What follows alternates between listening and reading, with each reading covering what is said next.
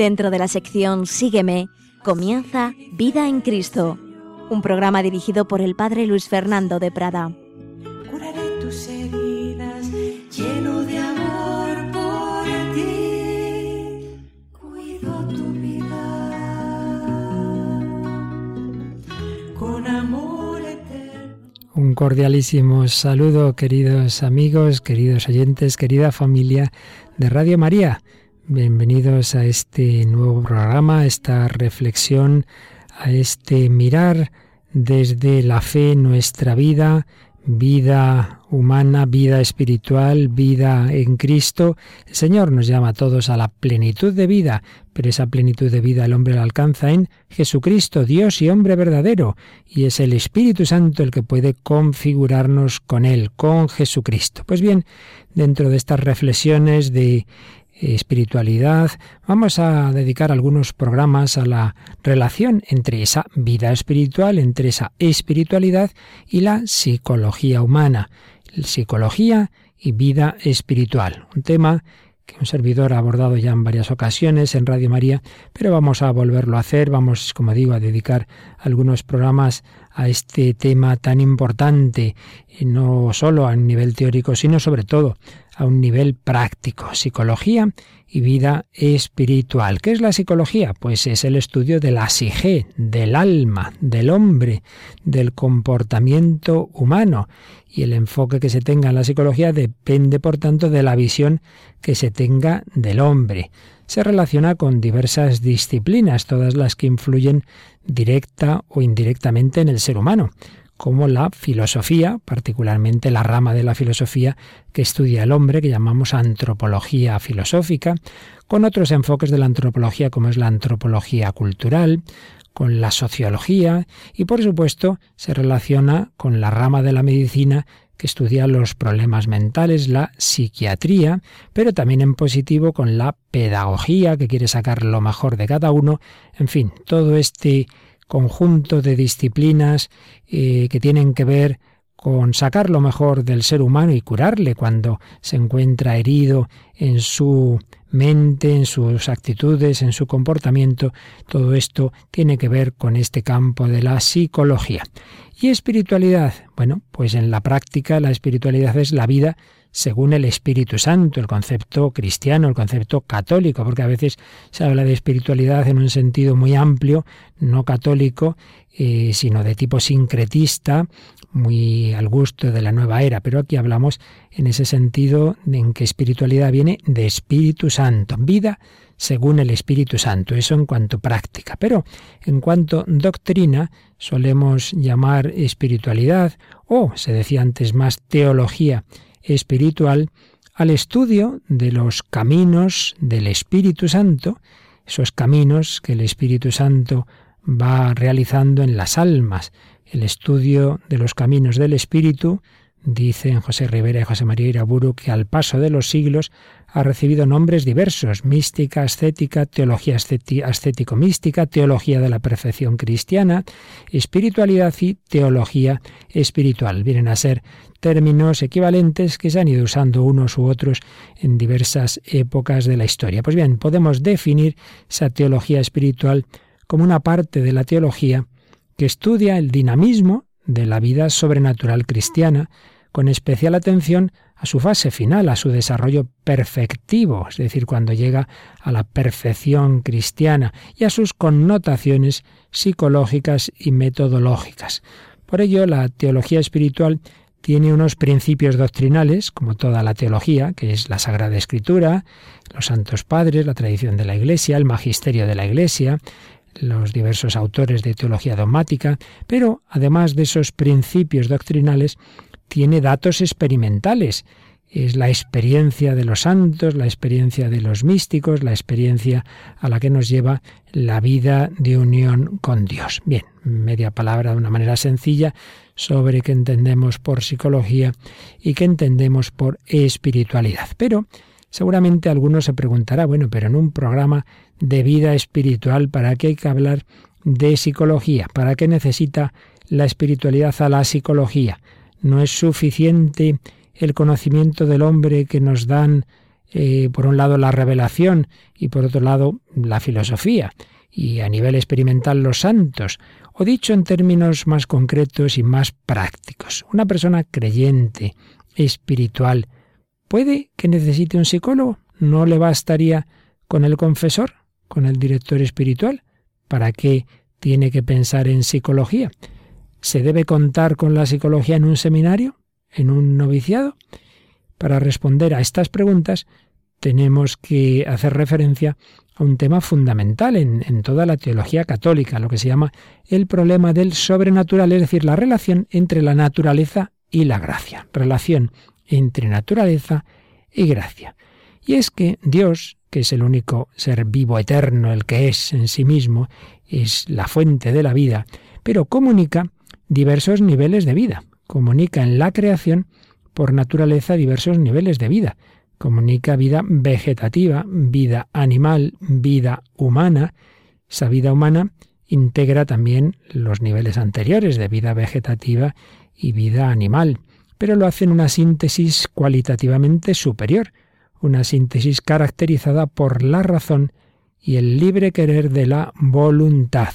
Lo humano perfecciona lo animal que tenemos en nosotros mismos y lo vegetativo, esos dinamismos internos que llevamos, que, que, funcionan por sí solos sin pensar en ellos de una manera absolutamente instintiva e inconsciente. Tenemos dinamismos como puede ser la digestión, dinamismos vegetativos y tenemos dinamismos animales, instintos que todos llevamos, que, que nadie tiene que ponerse a parar a pensar, pues para dar un salto, si te viene un coche, pues está ese instinto de conservación.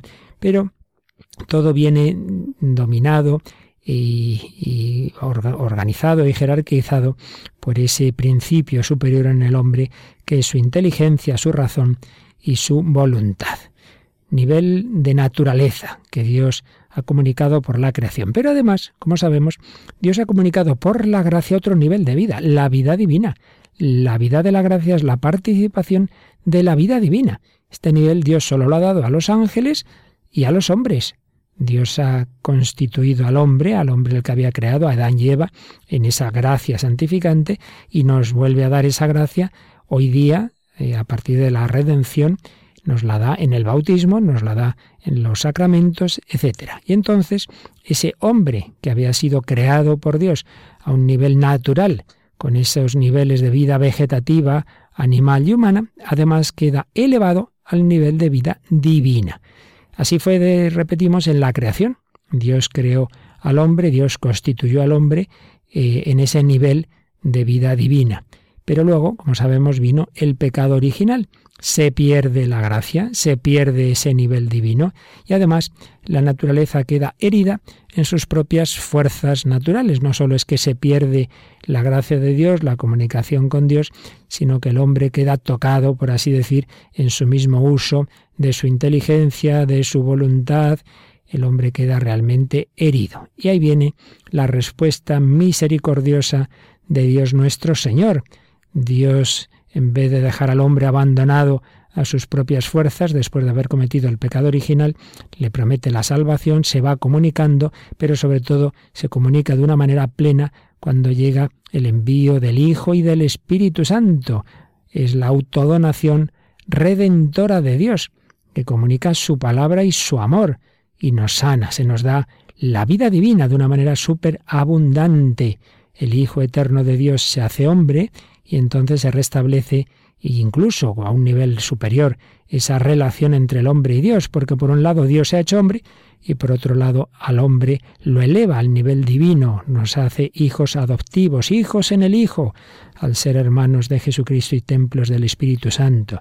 Se nos comunica una vida divina caracterizada por un nuevo modo de conocer, que es la fe, y una nueva forma de amar, que es la caridad. Así pues, en nuestra naturaleza creada por Dios, herida por el pecado, llega la gracia, y esa gracia, esa comunicación, esa autocomunicación de Dios, esa gracia no destruye la naturaleza.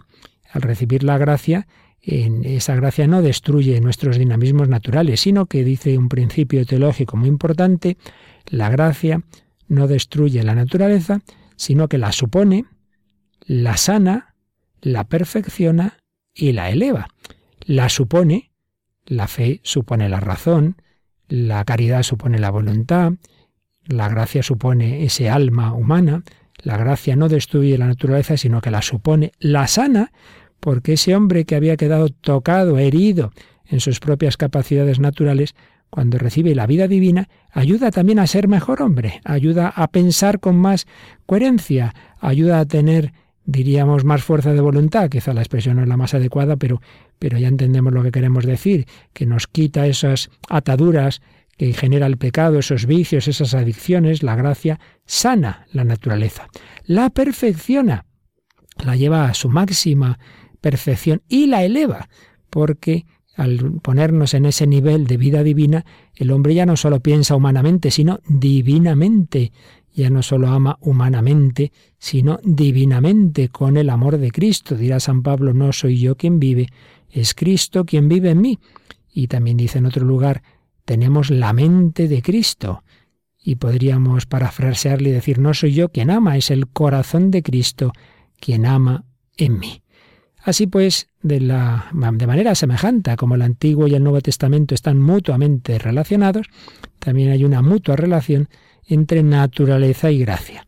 La naturaleza mira a la gracia para su pleno cumplimiento, y la gracia es entendida y acogida en el contexto de la naturaleza, que es como la primera forma de la gracia. La vida de la gracia ha de integrar los otros niveles de vida, perfeccionándolos, elevándolos y nunca destruyéndolos. La gracia perfecciona a la naturaleza. Y una aplicación de este principio de que la gracia no destruye la naturaleza, sino que la perfecciona y la eleva, es que la fe no destruye la razón, sino que también la sana, la perfecciona y la eleva. Dios ha creado la naturaleza humana, una naturaleza que tiene una inteligencia espiritual, el hombre usando esa inteligencia, usando la razón, puede ir conociendo y dominando la naturaleza. Por eso hay ciencias, por eso hay filosofía, y con ese conocimiento puede elevarse hacia Dios. Pero de nuevo, el pecado nos ha dejado mal, digamos así, esa capacidad de razonar. Y por eso hay hombres que, aunque sean inteligentes, no llegan a Dios, porque el pecado dificulta el, el razonamiento, razonamos mal. Y no solo en los terrenos religiosos, sino en tantos otros. Vemos lo que queremos ver. Eh, somos partidarios de un equipo de fútbol y curiosamente siempre vemos de determinada forma las decisiones del árbitro, justo la contraria de cómo la ven los del otro equipo. Qué curioso. Y es que nuestra razón queda muchas veces obnubilada por la pasión.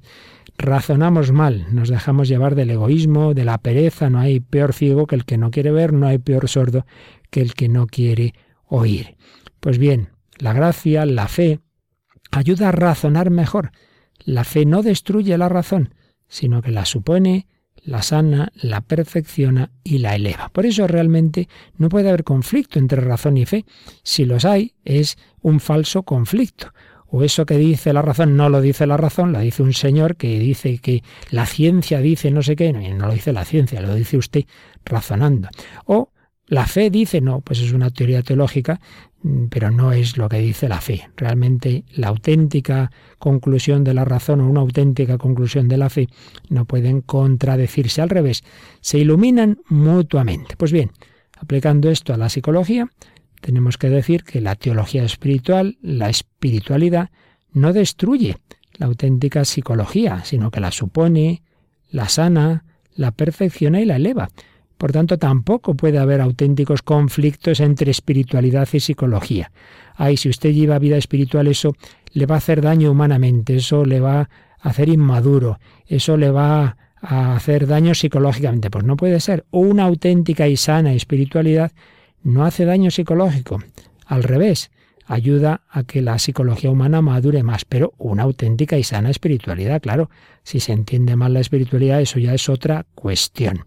Ah, pues ha habido muchos psicólogos con una postura mm, claramente antirreligiosa y que han dicho y dicen que la religión hace daño psicológico. Bueno, pues eso lo dicen ellos, pero no lo dice la psicología como si fuera una ciencia que va por ahí caminando. Algunos psicólogos dicen sí, por desgracia bastantes, entre otras cosas porque ha sido una de las disciplinas que más han sido orientadas desde pensadores que no por ser psicólogos o por ser científicos, sino por sus planteamientos vitales, son ateos o anticristianos y entonces eh, muchas veces en las corrientes psicológicas y en los que han estudiado la psicología, en las carreras diversas universidades, pues muchas veces reciben un enfoque antirreligioso, pero repito, no por datos científicos de la psicología, sino porque esos personajes eh, que han estudiado la psicología previamente a la psicología tenían ya, tienen ya esa postura antirreligiosa. Pero también hay al revés, también hay grandes psicólogos y psiquiatras de un planteamiento muy espiritual, incluso en bastantes casos explícitamente católico, con un planteamiento humanista, coherente con esa visión católica o decididamente católico, como digo. Por ello es tan importante eh, cuando uno tiene algún trato con un psicólogo, recomendamos a alguien, pues ver a quién recomendamos, que tenga un planteamiento antropológico, una manera, una visión de ver al hombre, de ver la vida, que sea coherente con la visión cristiana, porque si no, sí que va a haber conflictos, pero repetimos, en realidad no serán conflictos entre la psicología y la espiritualidad, sino entre este psicólogo, entre su manera de ver las cosas y lo que nos dice la fe. Bueno, pues vamos a pedir al Señor que tengamos siempre esa confianza en que lo que Él nos, nos dé, lo que Él nos da, lo que Él nos ilumina, siempre va a ser para nuestro bien humano. Dios no va contra su obra. La gloria de Dios es que el hombre viva, dijo San Ireneo.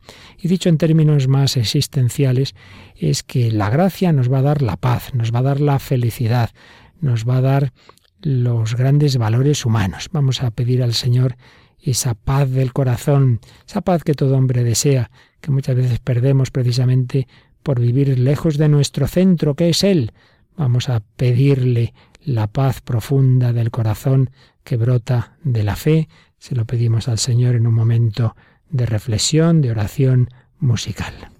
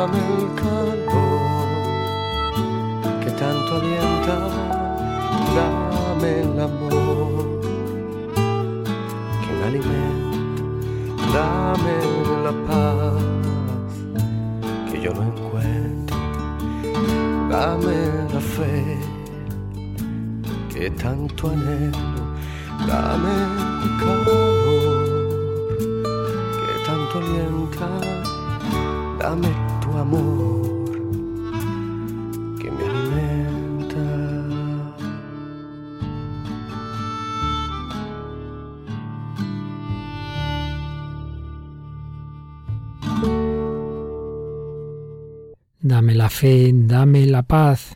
Seguimos reflexionando en esa relación entre espiritualidad y psicología, entre razón y fe, entre naturaleza y gracia. Psicología y espiritualidad.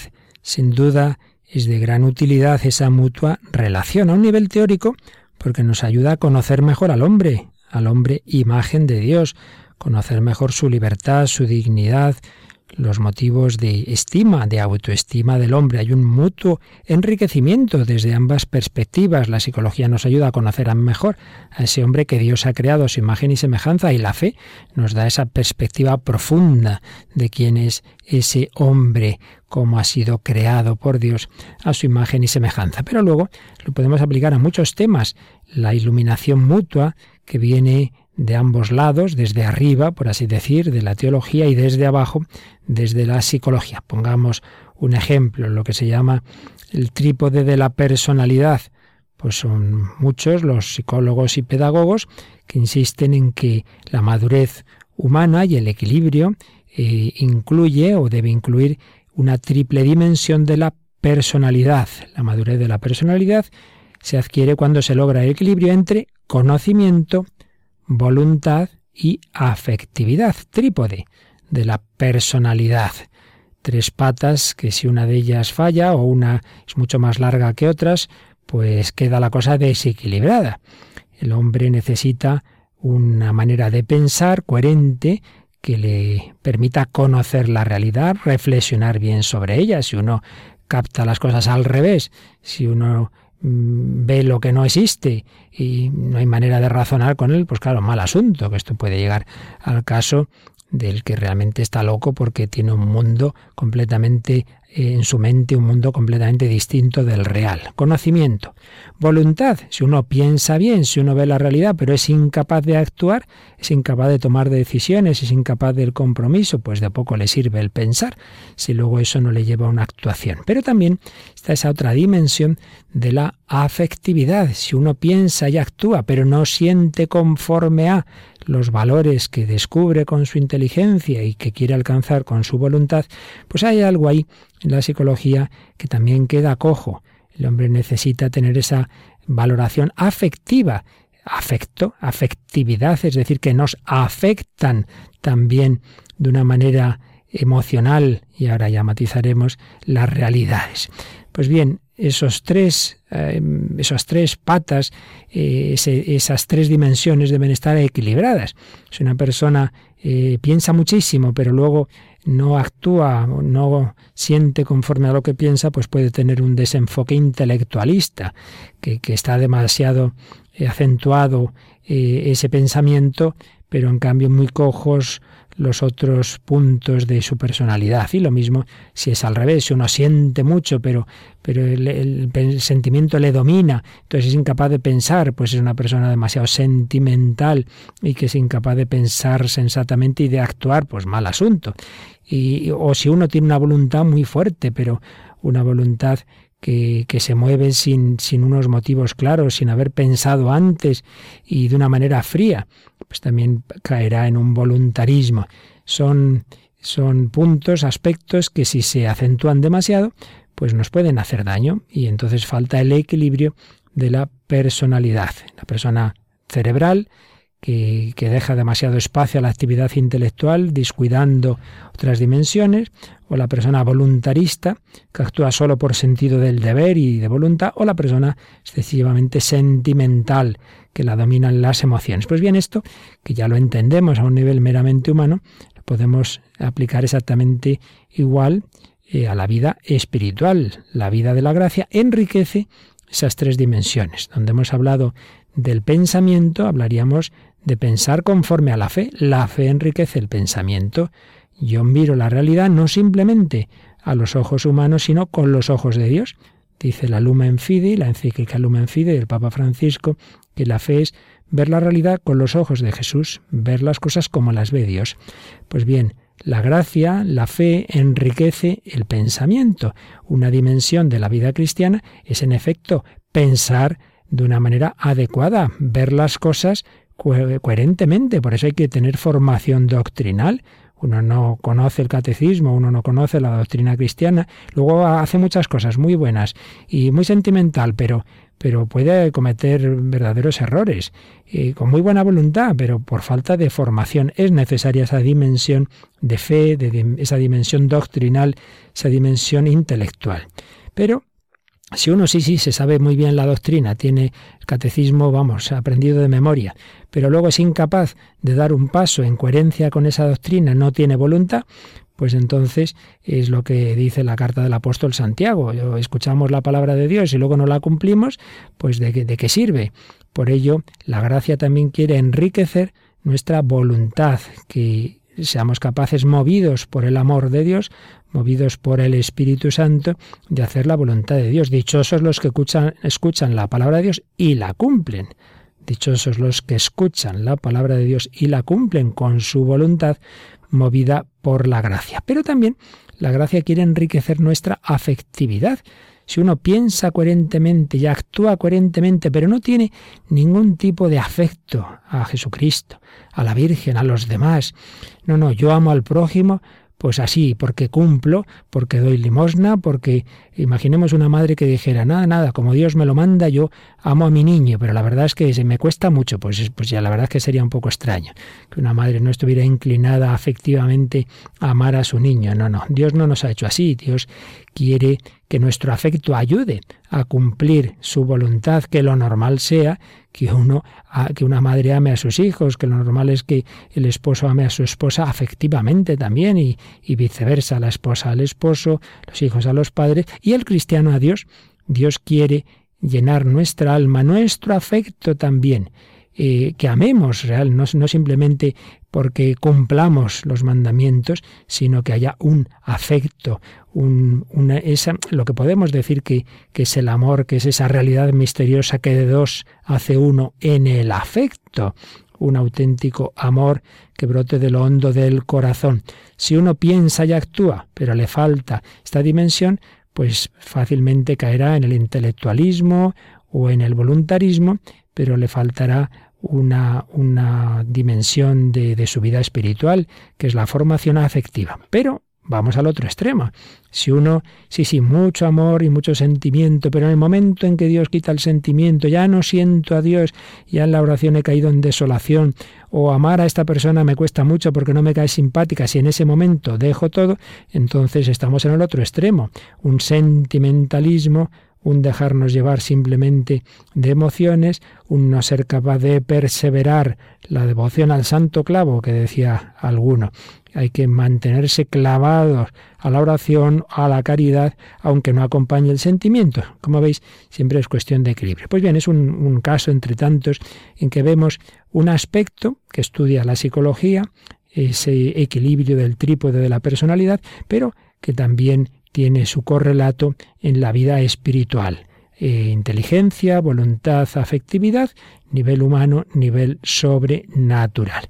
Y esto podemos aplicarlo a muchos temas. Pues bien, en esa relación entre psicología y espiritualidad, como vemos, la espiritualidad, ya hemos dicho, eh, quiere sanar, perfeccionar, elevar a la psicología humana, esos dos niveles deben estar unidos, pues podríamos caer en dos extremos, en dos extremos erróneos, en dos planteamientos equivocados. Uno sería un sobrenaturalismo espiritualista.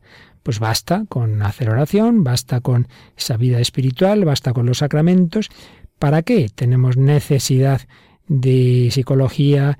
¿Por qué vamos a tener que acudir si una persona está mal, ¿para qué hay, vamos a recomendarle un psicólogo o incluso un psiquiatra? No, no, no, pues basta con hacer oración, basta con el confesor, pues sería un extremo olvidarnos de que también hay dimensiones humanas, dimensiones naturales que pueden tener remedio, no directamente en ese nivel sobrenatural. Esto lo vemos muy claro cuando es algo directamente físico. Si una persona se rompe una pierna, pues no creo que digamos, no pasa nada, hacemos una novena y te curas. Pues hombre, no, le llevamos al médico.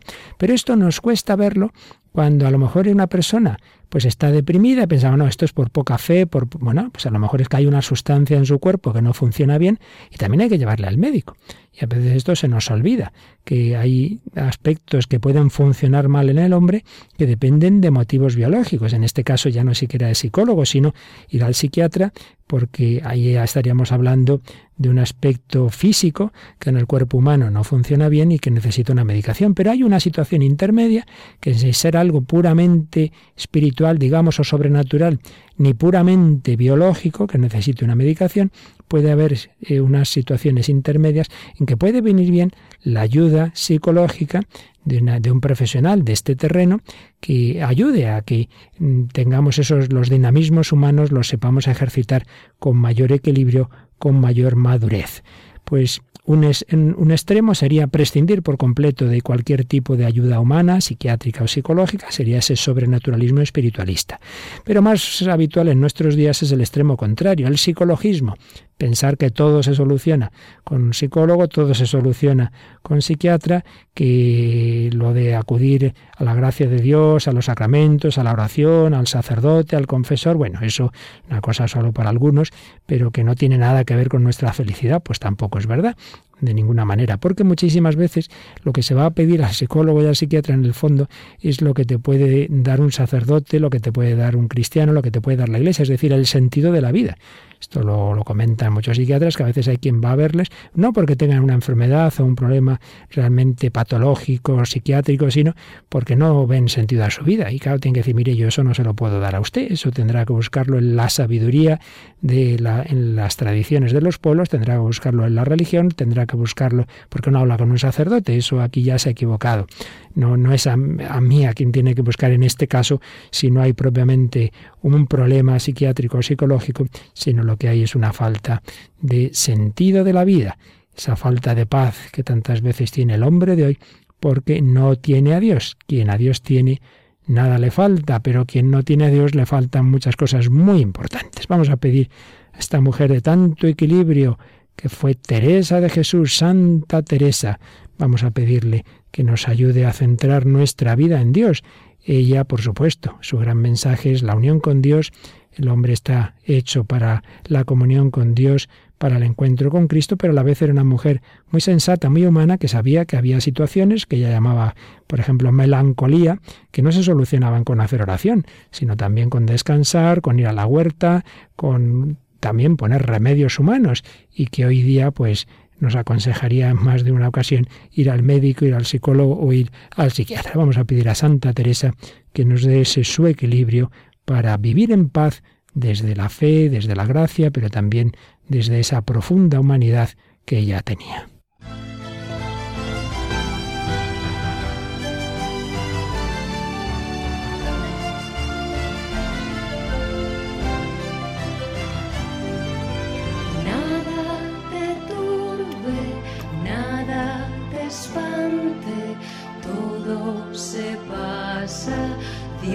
No se muda,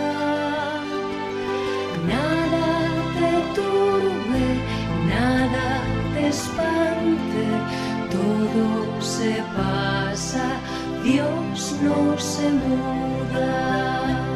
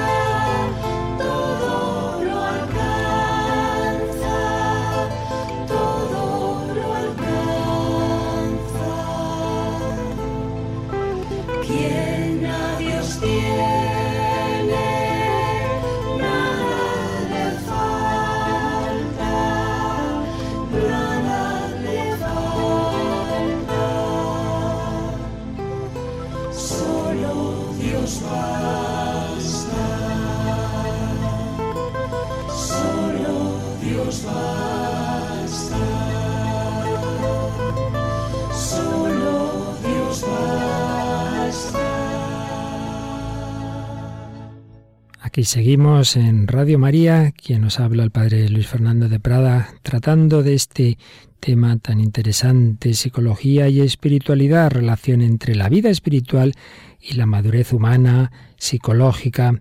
Estamos recordando esos principios generales. La auténtica vida espiritual cristiana no solo no daña a la psicología humana, sino que la sana y la perfecciona. Sin ninguna duda, el cristianismo, la vida cristiana bien propuesta, bien asimilada, hace al hombre más feliz, más maduro. Yo podría contaros infinidad de casos. Recuerdo una chiquita con una vida de una infancia muy dolorosa, con problemas familiares muy serios, y la pobre pues estaba bastante mal, bastante mal. De hecho, muy jovencita había tenido ya dos intentos de suicidio. Y bueno, pues unos, unos amiguetes, tendría 13, 14 años, la invitan a, a conocer un grupo juvenil de una parroquia, va a algunas actividades, va a un campamento. Bueno, en, en tres meses esa chica que antes estaba encerrada en sí misma, tristísima, como os digo, con intentos de suicidio, estaba en tratamiento psicológico. En tres meses el psicólogo le dijo, bueno, no quiero hacerte gastar el dinero sin necesidad, tú ya no necesitas esta ayuda, tú estás ya muy bien, porque esa vida cristiana que había encontrado la había sanado. La, y bueno, por supuesto siguió haciéndolo, no fue solo cosa de tres meses, eso fueron los primeros pasos y de hecho pues eh, de esto hace ya tiempo, pues una mujer que, que ahora mismo muy madura, muy feliz. El, el Señor nos va sanando, el Señor nos va haciendo más felices. Por ello, la auténtica vida espiritual cristiana, bien propuesta, repito, bien asimilada, lo que nos hace es Madurar nos hace más felices. Por el contrario, la represión del sentido religioso, todo hombre está hecho para Dios, si se reprime ese sentido religioso, eso puede llegar a hacer daño psicológico. Es un tema que el gran psiquiatra Víctor Frankl estudió y comentó. Decía eh, su maestro, primer maestro Freud, que la represión de la libido puede generar neurosis y Frankel al cabo de los años le decía, sí, es verdad, pero también es verdad que la represión de la religio también puede generar neurosis, también puede generar problemas psicológicos. Por el contrario, una sana psicología, un enfoque psicológico adecuado, también ayuda, ayuda a ser más feliz y ayuda a que la vida espiritual la podamos asimilar mejor en toda nuestra humanidad.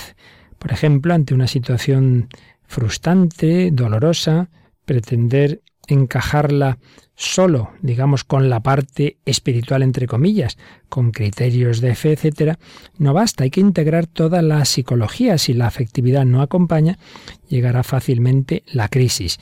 Yo quiero vivir de fe, pero sin, sin que esto haya empapado mi afectividad, pues así es difícil, no se puede resistir a largo plazo. Necesitamos también satisfacción psicológica en todo nuestro ser. Y además hay problemas que no se solucionan solo con fe o con vida espiritual.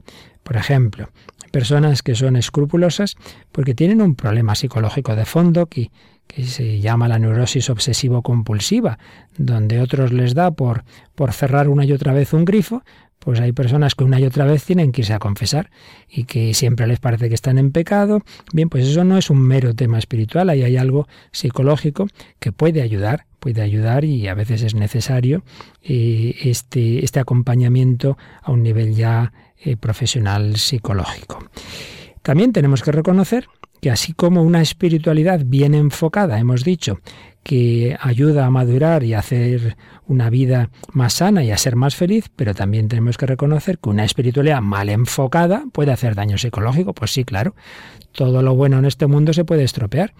Y así como el deporte es algo estupendo, pero si uno se obsesiona con el deporte eh, o, uno es muy aficionado, pero se aficiona de tal forma que es uno de estos hinchas violentos y entonces el deporte degenera en violencia, hombre, el deporte no, es enfocarlo mal, pues también puede ocurrir con la religión, lo decía Papa Benedicto XVI, hay patologías de la razón y hay patologías de la religión, claro que sí, claro que hay enfoques religiosos insanos que llegan incluso a la violencia, al fanatismo, a la intolerancia, etc. Una espiritualidad mal enfocada, por ello, puede hacer daño psicológico. Muchas crisis eh, que se dan en una vida espiritual, en una vida religiosa, un religioso, un sacerdote, un seminarista, son efecto de la ignorancia de las leyes de la naturaleza, de las etapas de crecimiento natural, de la falta de respeto por ella, de no aceptar que tenemos también un cuerpo y a veces ese cuerpo influye, no faltaría más, en la mente, influye en la vida espiritual y ese cuerpo también hay que saberlo cuidar y a veces medicar. Y si nos, nos negamos a ello, no, no, no, esto se arregla solo con oración, pues, pues eso nos puede hacer daño. Algunos ejemplos de cómo una espiritualidad mal enfocada pueden ser dañinas psicológicamente, pues el voluntarismo, es decir, pensar que eh, yo por mis fuerzas simplemente cumplir propósitos, cumplir un plan de vida y esto, y tengo que hacer esto, tengo que hacer lo otro. Bueno, pero tú estás seguro que Dios en este momento de tu vida te da fuerzas para cumplir tal plan de vida, para hacer esto, pues a lo mejor todavía no. Pues hay que ir viendo si el Señor te ilumina y te da motivación y te da la gracia suficiente para cumplir esto? ¿O has sido tú que has dicho, ah, pues esto lo hizo tal santo, yo lo tengo que hacer? La primera etapa de la conversión de San Ignacio de Loyola, leía las vidas de los santos y decía, ah, San Francisco hizo eso, pues yo lo tengo que hacer. Santo Domingo hizo eso, pues yo lo tengo que hacer. Bueno, eh, pues no, no tenía que hacer todavía en ese momento de su vida San Ignacio, ni, ni a lo mejor en otro momento, porque Dios a cada uno nos lleva por un camino. Hay cosas comunes a todos los santos, pero otras son específicas. El voluntarismo pretende que mm, con nuestra voluntad todos tenemos que hacer lo mismo. No es verdad. Otro enfoque dañino es, que ya lo hemos mencionado antes, es el desprecio de la afectividad. Es muy habitual. Una cosa es que no nos dejemos llevar del sentimentalismo, que no hagamos o dejemos de hacer oración o caridad, etcétera, por tener o no tener sentimiento. Una cosa es eso y otra cosa es el desprecio de la afectividad. No, pues yo cumplir la voluntad de Dios. Hombre, claro, pero si Dios te comunica un afecto, un amor, pues mejor todavía, ¿no? No, no, pues esto, más mérito sin, sin sentir nada. Pues eso es un concepto muy equivocado de mérito. El mérito viene de, de la gracia, de la caridad, del amor. Pues ojalá ese amor también empape nuestra afectividad. A veces hay esos enfoques eh, fríos de una espiritualidad mm, fría que desprecia lo afectivo, que desprecia el corazón, que es contrario a, demasiado a la devoción a la Virgen, al corazón de Jesús, le parece que todo eso son cosas sentimentales y eso es confundir los términos. Eh, errores de espiritualismo que decíamos antes, ¿no? Basta con la oración, basta con la comunicación directa con el Espíritu Santo, ¿para qué voy a querer yo mediaciones? Entonces, pues no necesito superior, no necesito profesor, no necesito psicólogo, no necesito hacer deporte, porque yo con, con rezar ya tengo bastante. Pues no es verdad. El hombre es un ser bio, psico, social y espiritual, pero todas las dimensiones integradas. No podemos quedarnos solo con una. Y un enfoque también muy habitual, por desgracia, quizá más en otros tiempos, es el rigorismo que presenta un Dios justiciero y, que nos exige constantemente más. Y si no estás absolutamente impoluto, no puedes comulgar y para confesar tienes que tener un arrepentimiento, pero vamos, de eso que una contrición que estés llorando y si no, pues no te acerques a los sacramentos. Esto en su extremo fue el jansenismo. Claro, la gente no se atrevía a comulgar como mucho pues una vez al año y lo mismo la confesión y miedo a los sacramentos y, y una permanente tensión pues esto, esto evidentemente hace daño psicológico.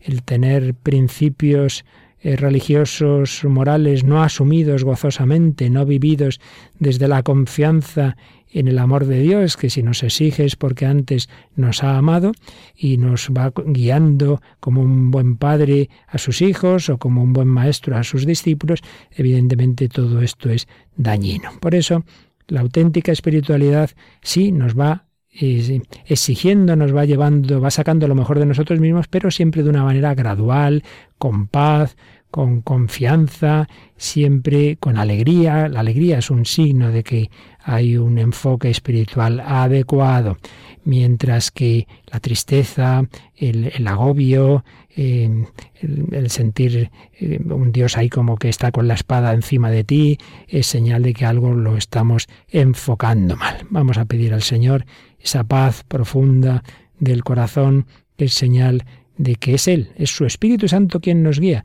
y no son nuestros eh, planteamientos tantas veces equivocados.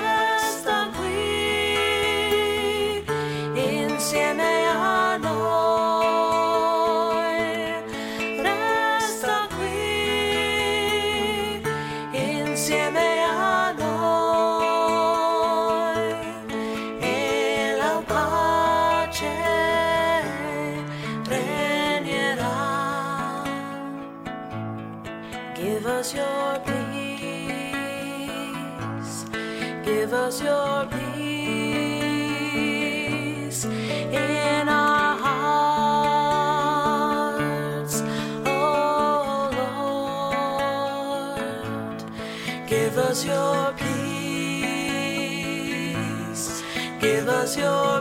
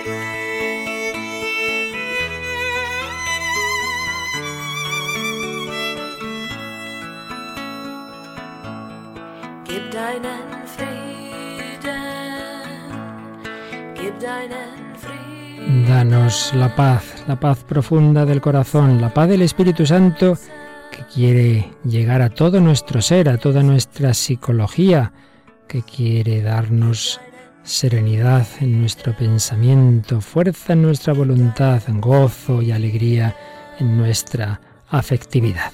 Estamos hablando de esa relación entre espiritualidad, don del Espíritu Santo y psicología humana. Vamos a terminar recordando algunos de los muchos temas aspectos en que hay fronteras comunes entre ese planteamiento de la teología espiritual y la psicología, aspectos y temas fronterizos en que eh, abordar desde ambos lados el tema ilumina mutuamente, nos ayuda a conocer mejor estos temas y ayuda en definitiva más a cada persona.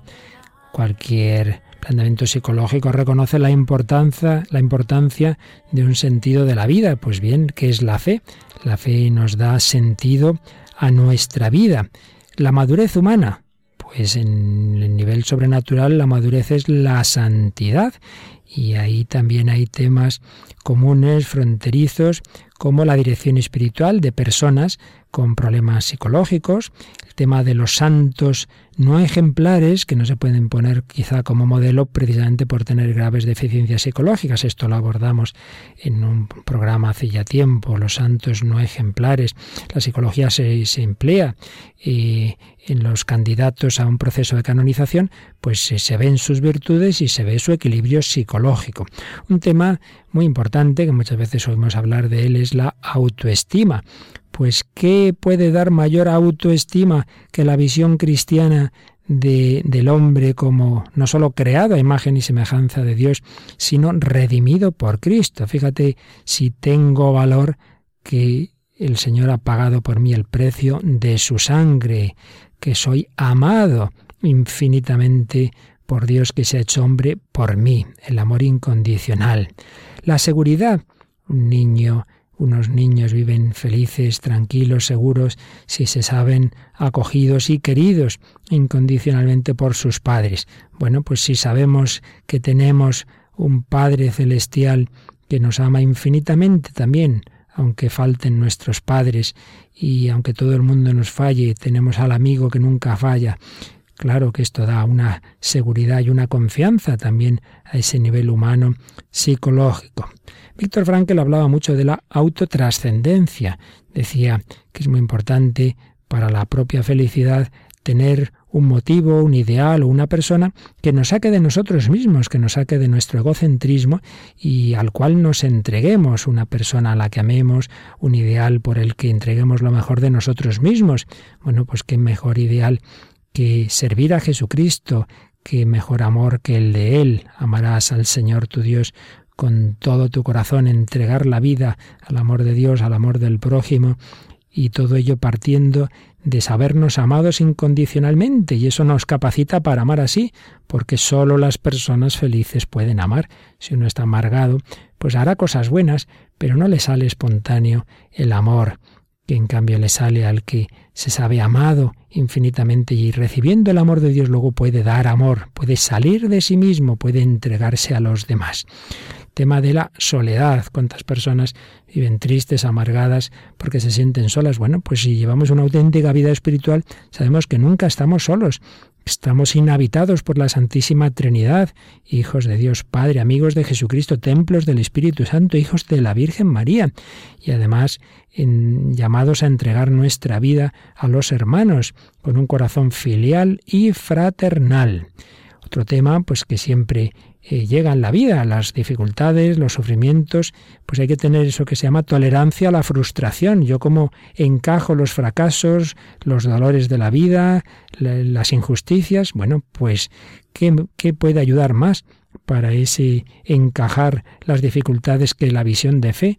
de la cruz, de la muerte y de la resurrección de Jesucristo, y esa fe en que Dios saca bien del mal. No hay mal, por grande que sea, que no pueda ser vencido por aquel que resucitó y venció la injusticia de la cruz. El tema de la culpabilidad. Hay personas que dicen, no, no, yo no me perdono a mí mismo lo que he hecho. Pues el saber que Dios nos perdona totalmente y el bien que hace una buena confesión, que nos da la certeza de haber sido perdonados. Aquel médico que había cometido por sus propias manos unos 10.000 abortos, Nathanson, y que cuando luego descubrió que los niños al ser abortados sufrían a través de cuando se perfeccionaron los sistemas de ecografía, etcétera, y tenía esa carga de culpabilidad hasta que llegó a la Iglesia Católica, se convirtió y quedó con la certeza de que Dios le había perdonado. Pues el bien que hace eh, ese perdón, el bien psicológico incluso. En fin, son tantos los temas, iremos tocando algunos de ellos en próximas reflexiones. Hoy nos quedamos con esta idea clave. La auténtica vida espiritual no solo nos santifica, no solo nos lleva al cielo, sino que nos hace psicológicamente más maduros, más felices, nos da esa paz profunda del corazón. La gracia, la espiritualidad, la santidad nos hace más maduros, nos hace más felices y que debemos integrar ambas dimensiones, no contraponer psicología y vida espiritual. Pues así se lo pedimos al Señor, que nos fiemos de Él. Jesucristo es Dios y hombre. La vida cristiana nos acerca a Dios y nos hace más auténticas personas humanas. Que la Virgen María nos lo conceda siempre.